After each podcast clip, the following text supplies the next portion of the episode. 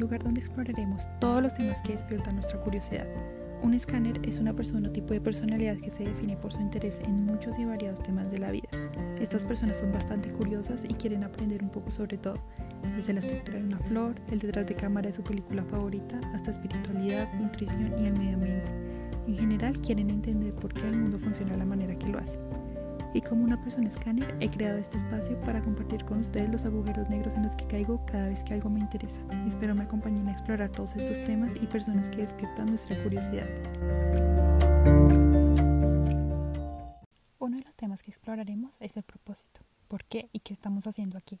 Algo que se ha vuelto bastante popular en los últimos años y en especial meses, ya que esta pandemia nos ha dado tiempo para evaluar aspectos de nuestra vida para los cuales no teníamos tiempo antes, o eso creíamos. Este es un tema que me ha fascinado por mucho tiempo y sobre el cual he leído bastante. Durante mis 20 fue una pregunta que me hacía constantemente, pues lo que hacía no parecía satisfacer mi necesidad de sentir que tenía un propósito. Muchas personas a mi alrededor decían que su propósito era ser madre, padre, ser famoso, descubrir la cura de una enfermedad, construir la primera civilización en Marte, ser rico, ser atractivo, ser exitoso en su carrera.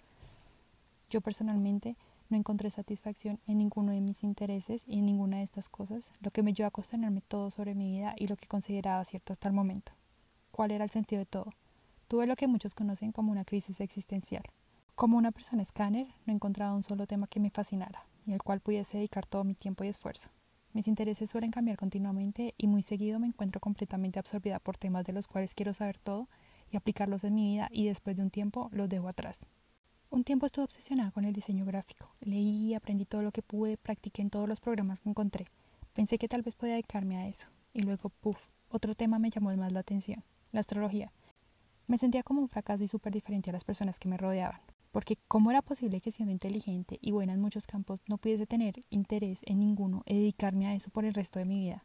Me di cuenta que yo disfrutaba mucho más el proceso de aprender, generar ideas, de entender y de aplicar conocimientos que el producto final y lo que puedes hacer con él financieramente. E igualmente me sumergí en este mundo y dije, ok, de pronto esto es a lo que me debo dedicar.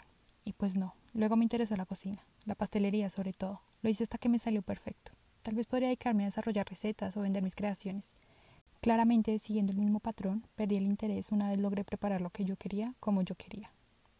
Me encanta desarrollar productos. Decidí crear una marca, desarrollar el producto, la imagen, su página web. Y luego el interés se fue. Ya no quería hacerlo más. Y así pasó con muchos otros intereses. Y estando en este punto, leí el libro I Could Do Anything If Only I Knew What It Was, o Podría hacer cualquier cosa si solo supiera qué es de Barbara Sher, en el cual conocí sobre las personas de Scanner. Hay otras personas como yo, pensé, que disfrutan aprender sobre muchos temas y se rehusan a escoger uno en particular porque qué tal haya algo que me apasione más, algo que me interese más. Y sentí que alguien por fin me entendía. Y más importante que eso, alguien que me decía, no es una debilidad querer hacerlo todo, querer saberlo todo es una habilidad, y la verdad sentí demasiado alivio. Uno de los libros que leí hace varios años, El obstáculo es el camino de Ryan Holiday, combinado con esta nueva idea que había sido introducida en mi mente sobre mi personalidad y cómo funciona mi mente, es la razón por la cual he creado este podcast, para compartir todo lo que encuentro sobre todos los temas que me interesan y los que les interesan a ustedes, los cuales me pueden escribir a livescannerpodcast.gmail.com y sugerir temas que quieren que tratemos o sus experiencias como escáneres de la vida. Así que nos vemos en el siguiente agujero negro. Chao.